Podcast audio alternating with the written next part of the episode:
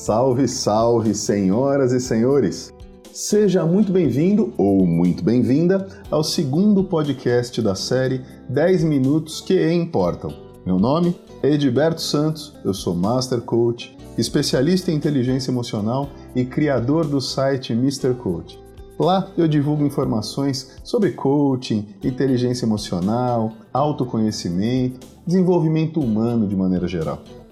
Como eu tinha prometido, hoje eu vou falar sobre como a inteligência emocional pode ajudar você a manter o seu emprego e até a se destacar na empresa. Vamos lá? Uh, we have had some technical problems. Wow!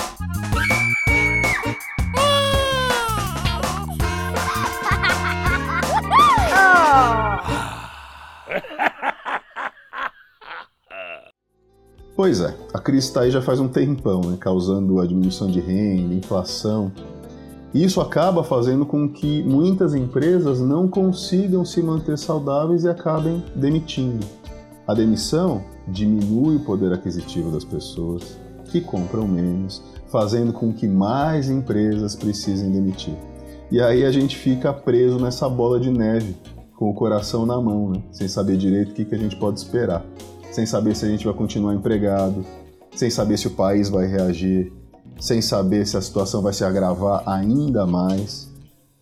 Bom, em momentos como esse, a gente precisa fazer duas coisas, tá? A primeira é entender o que pode ser feito, e a segunda é fazer alguma coisa a respeito. Entender o que pode ser feito quer dizer que você tem que mapear o que depende de você, o que está nas suas mãos fazer.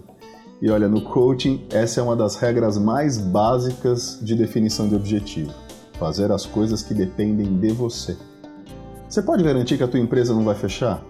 Você pode fazer com que o dólar abaixe amanhã para que a sua empresa volte a ser mais competitiva no mercado, por exemplo? Depende de você se amanhã vai chover ou vai fazer sol?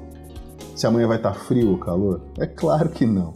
Por isso, se você passar a noite em claro pensando em qualquer uma dessas situações, você só vai conseguir duas coisas. Um dia seguinte com muito sono e uma produtividade bem baixa. E cá entre nós, essa não é uma boa estratégia para quem quer manter emprego, concorda? As grandes descobertas da humanidade, os grandes saltos tecnológicos, eles aconteceram em momentos de crise, justamente porque a crise ela exige um olhar mais focado, um esforço redobrado para ela ser superada. E é aí que está o pulo do gato. Você só vai conseguir maximizar os seus resultados no trabalho se você for capaz de usar a sua energia no lugar certo. Bom, eu disse que em momentos como esse que a gente está vivendo, a gente precisa de duas coisas. A primeira é entender o que pode ser feito. E o que pode ser feito é o que só depende de você fazer. Isso está relacionado com mudar os seus pensamentos, mudar os seus comportamentos, aprimorar as suas habilidades. E o engraçado é que você não tem o menor controle sobre o meio, sobre a tua empresa, sobre os seus colegas de trabalho, mas a partir do momento que você começa a modificar aquilo que está no seu alcance, ou seja, você, todo o seu entorno começa a mudar também, simplesmente reagindo às suas mudanças. A segunda coisa que eu disse que você precisava fazer no momento de crise era o que? Efetivamente fazer alguma coisa. E eu também queria te ajudar nessa escolha, posso? Você pode mudar, desenvolver, aprimorar muitas habilidades ligadas ao seu trabalho. Né? Gestão de conflito, tomada de decisão, aumento da produtividade, liderança e por aí vai uma série de outras.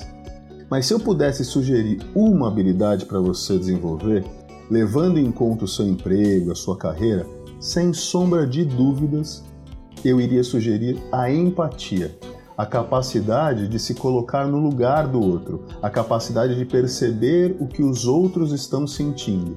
E olha que eu não estou sozinho nessa.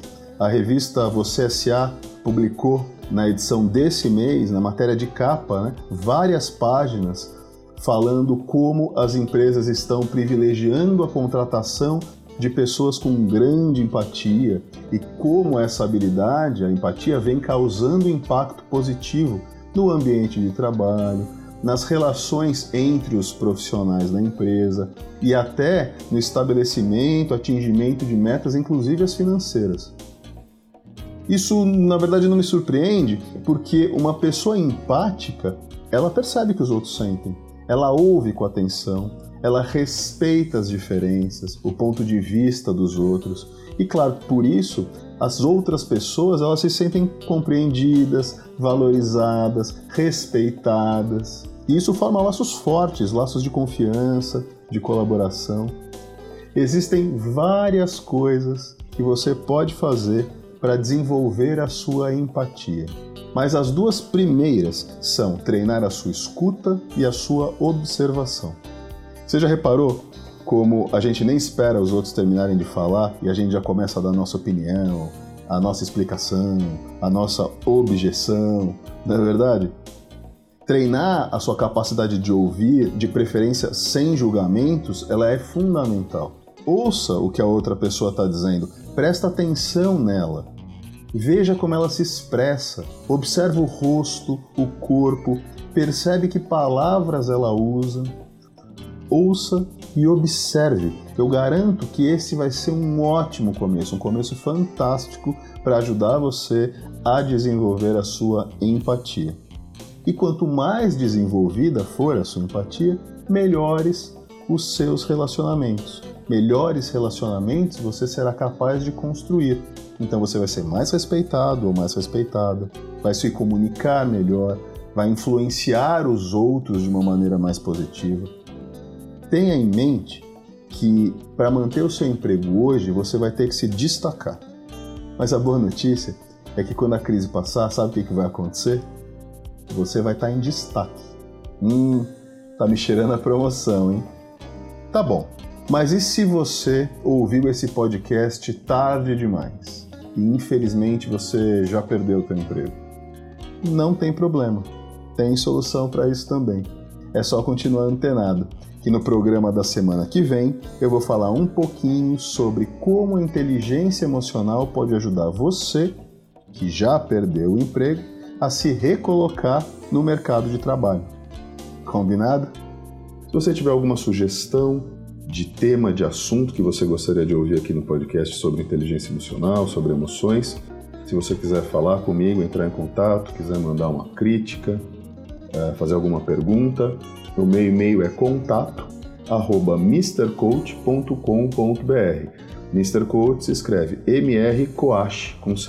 Tá? Você também pode entrar em contato através do site www.mrcoach.com.br. Nos encontramos então a semana que vem. Tchau!